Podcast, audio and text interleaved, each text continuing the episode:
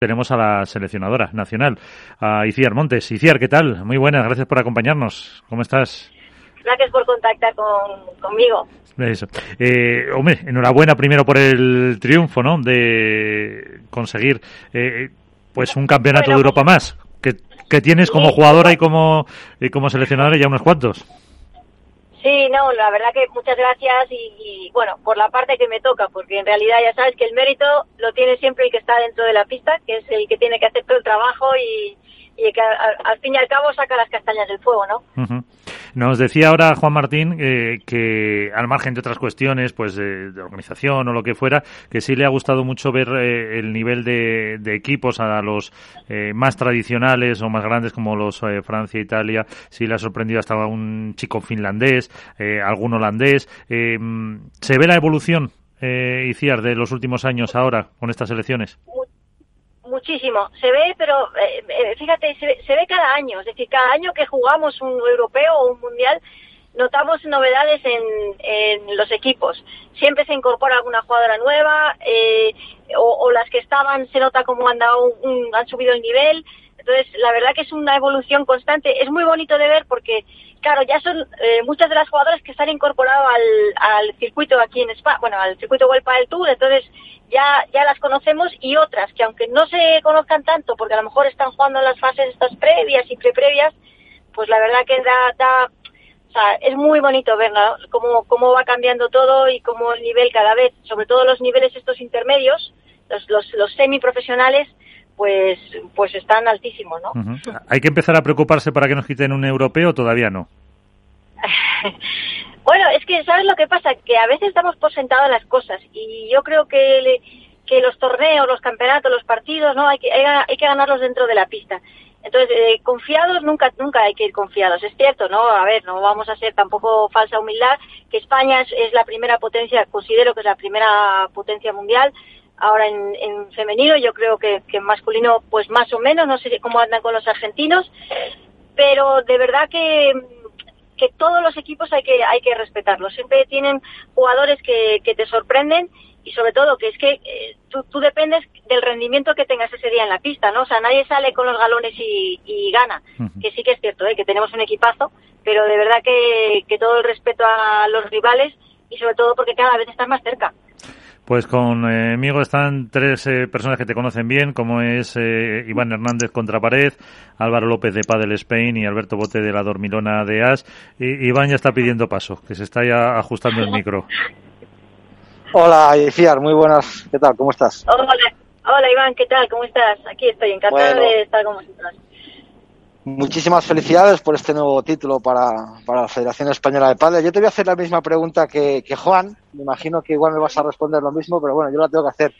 Eh, dada la tanta diferencia que hay entre el padre femenino español, ya no en mundial, sino, bueno, imagínate, en, Europa se ha visto, ¿no? Con resultados de 6-0, 6-1, eh, las chicas ganando las finales. Eh, ¿Tú crees que a lo mejor España podía ir con un equipo B sub-23 o, o, no de menor calidad, ¿no? sino de menos potencia para ganar este campeonato de Europa? Pues mira, yo creo que, que por poder eh, pueden ir otras jugadoras, incluso se han quedado jugadoras fuera de, de un nivel muy similar al, que han ido, ¿no? O sea, quiero decirte que es verdad que contamos con tantas jugadoras buenas que, que podríamos hacer varias varias selecciones.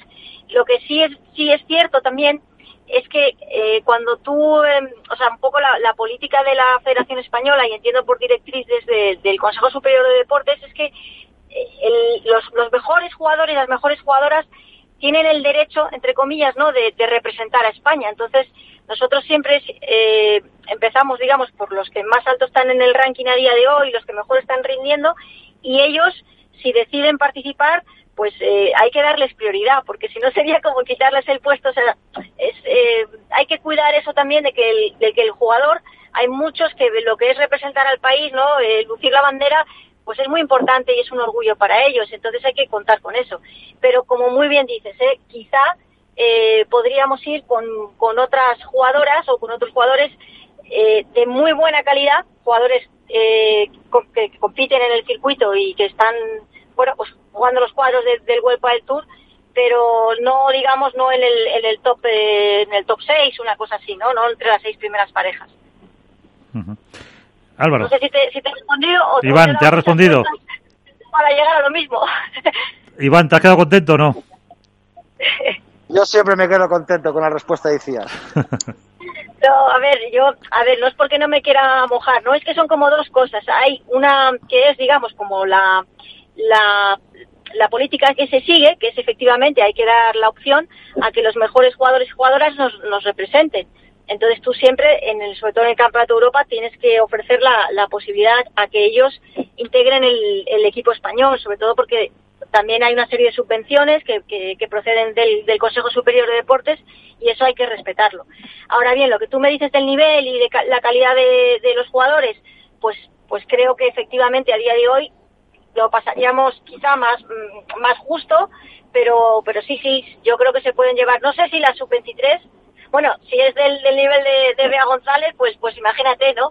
Pero, pero bueno, no sé si un equipo tan, tan joven, ¿no? Porque porque tienes que tener en cuenta también la experiencia, etcétera, pero sí sí que lo, que decimos, contamos ahora mismo con tanto con tanto nivel y sobre todo en estos niveles inter yo los llamo niveles intermedios, pero que son son de muchísima calidad también. Pero bueno, de las seis hacia abajo, pues si contamos en el ranking todas las jugadoras españolas que tenemos, pues casi lo difícil es, es configurar una selección. eh, Álvaro. Hola, buenas, Iciar. Eh, bueno, lo primero, felicidades. Muchas gracias, Álvaro. Bueno, yo dos preguntitas. Una, eh, de las selecciones que has podido ver, eh, lógicamente femeninas, ¿cuál ha sido la que más positivamente te ha sorprendido por su crecimiento, por alguna jugadora que tenga, etcétera? Eso por un lado.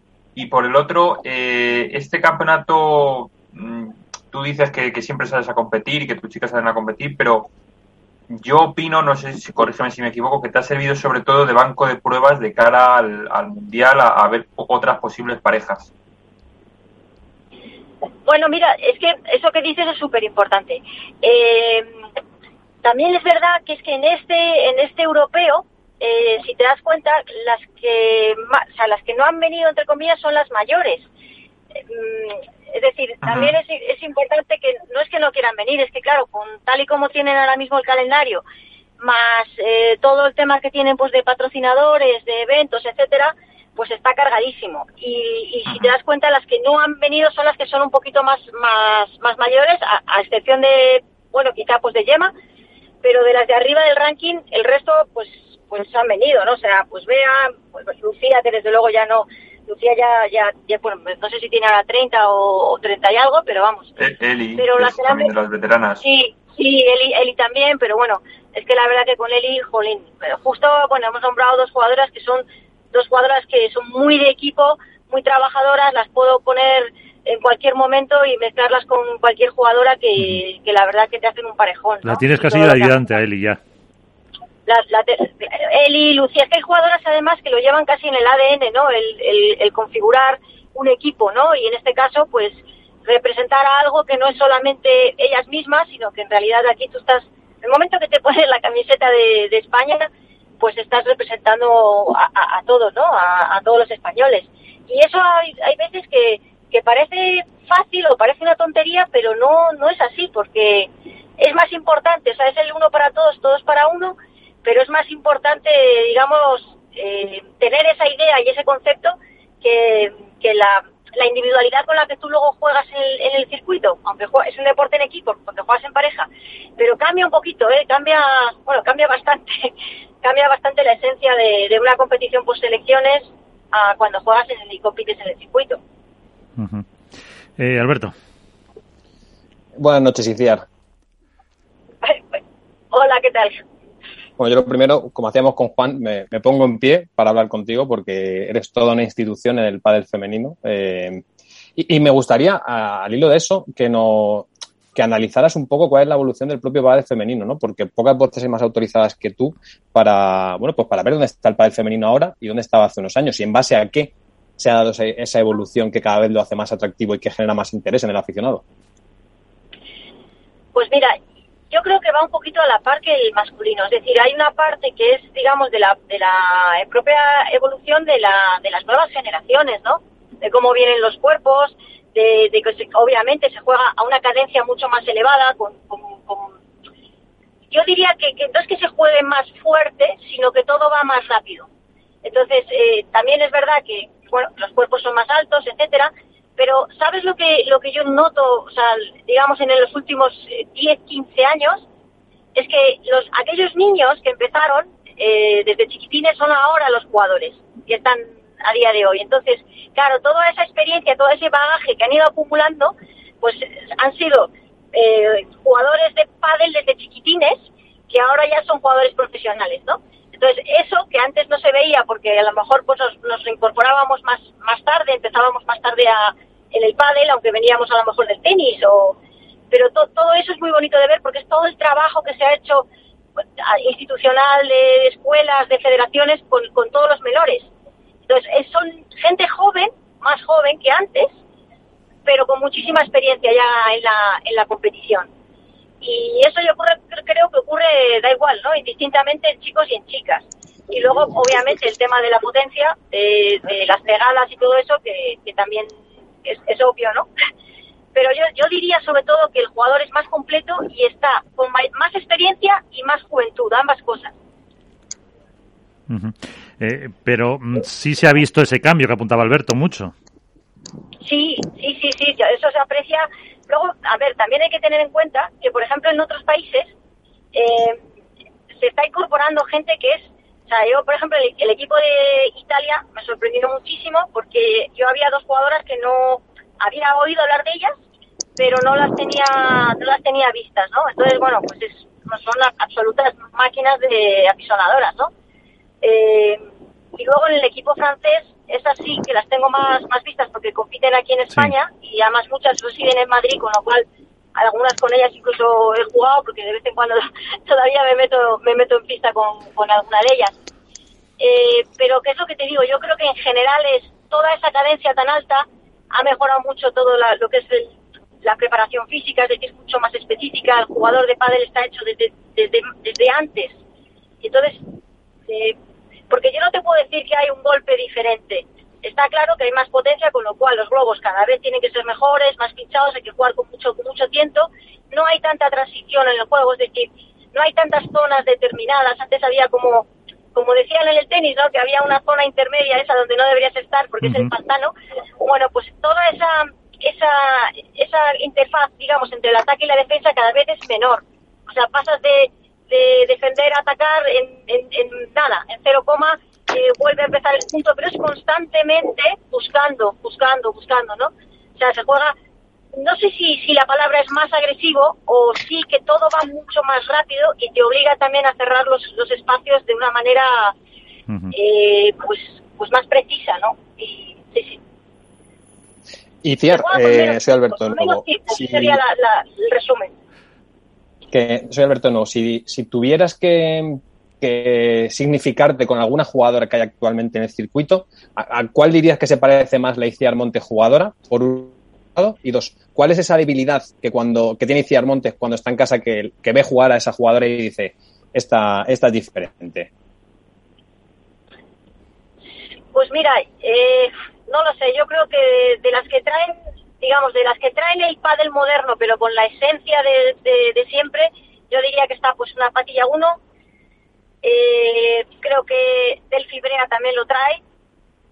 Eh, Ari, digamos que sería como la jugadora mm, pues con, muchísimo talento, un poco como lo de Paula José María, que es lo atípico, ¿no? Trae toda esa frescura al, circuito por, por esa manera de también de, ser, de interpretar el juego, de jugar impulsiva, de, bueno, pues casi creo que es la primera zurda que tenemos desde la época de, pues de María Baconi, ¿no? La primera zurda española. Eh, ¿Cómo puede ser una jugadora tan agresiva y con esas palancas, pero con un tamaño que es parecido al mío? Mucho más atlética, pero con un tamaño pequeñito. Entonces, eh, yo creo que, hay tanta diversidad ahora mismo de, jugadoras, pero bueno, si tuviera que decir la esencia, pues sí que sería una especie entre Patty y Eli, ¿no? Porque estaba claro que yo no, no, era, no era muy agresiva. No, no me daba el cuerpo, ¿no? Porque no, hubiera, no lo hubiera preferido, ¿eh? Sí, o porque, o porque la forma de cambiar, eh, de, perdón, de jugar ha cambiado también. Ha cambiado, pero, pero es verdad que, eh, o sea, te quiero decir que yo con, con, mi estatura, es que yo, o sea, nunca le he pegado bien. O sea, eh, tienes jugadoras ahora de un tamaño pequeño, o sea, te vienen de todos los tamaños, pero eh, tenemos el ejemplo de Paula. Y Paula José María es pequeña y la trae desde la, desde la raya, encima le pega con topspin, bueno, te parte la bola. Entonces es todo un poco relativo, ¿no? Eh, sí es importante el daño, pero está claro que hay otros componentes en, en las jugadoras que no... O sea, una cosa, digamos, es como el formato o el envoltorio y otra cosa es lo que lleva dentro, la manera de jugar. Entonces, eh, bueno, también es verdad que, yo creo que cada uno se adapta un poco a, lo que tiene y saca lo mejor de sí mismo y, ya está, ¿no? Es, muy difícil, muy difícil de comparar una cosa con otra porque cada época tiene su momento, cada jugadora es diferente y, eso es lo bonito, ¿no? De, ver. Eh, otra persona con experiencia, Iván. Eh, sí, ahora, me, vamos, me has dejado la pregunta votando, ¿no? Con el tema de la comparación y la evolución del pádel. ¿En qué, eh, comparando todo esto que estás comentando, y sabiendo cómo era tu juego y cómo es el juego de ahora, ¿dónde crees tú que estaría situada Iciar Montes en el ranking del circuito profesional? Bueno, pero eso es dificilísimo, porque eso es como si me comparas un Pete Sampras con un Rafa Nadal o un Agassi con un Djokovic, eso es muy difícil porque es cada época eh, se compite con lo que tienes en ese momento, ¿no? Con, con, con lo que había, con los materiales que había con las formas de entrenar que se sabían, entonces es muy muy difícil de comparar, ¿no? Está claro que yo ahora con 46 años sigo disfrutando en la pista, pero no ni estoy como antes ni juego como antes, entonces es como si me comparase la ICIAR de ahora con la ICIAR cuando tenía 30 o, o, 30 y pocos, ¿no? Entonces, eh, pues me quedaría muy mal lugar ahora, está claro. Con lo cual es muy, es muy difícil de comparar. Yo pienso que cada cada jugador eh, hay que valorarlo en el, momento que ha vivido y sobre todo tener en cuenta una cosa, lo, más importante a lo que se van a enfrentar los, deportistas cuando están en la élite siempre va a ser eh, el cómo afrontan la, competición, el cómo gestionan la frustración, eh, cómo reaccionan en los momentos claves, todo eso, ¿no? Que, que es un poco de, dentro, ¿no? Ese autoliderazgo que, que tienes que ir forjándote a lo largo de los años en la competición es lo más importante, porque el estado físico, los golpes, todo eso se da por sentado en un deportista profesional.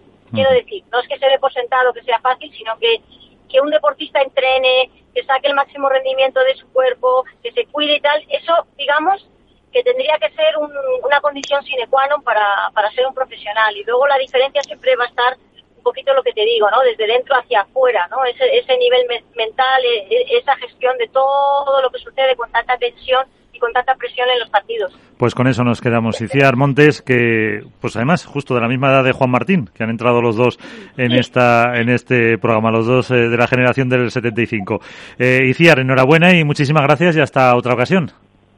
Pues muchísimas gracias por contar conmigo. Un besito muy fuerte a todos.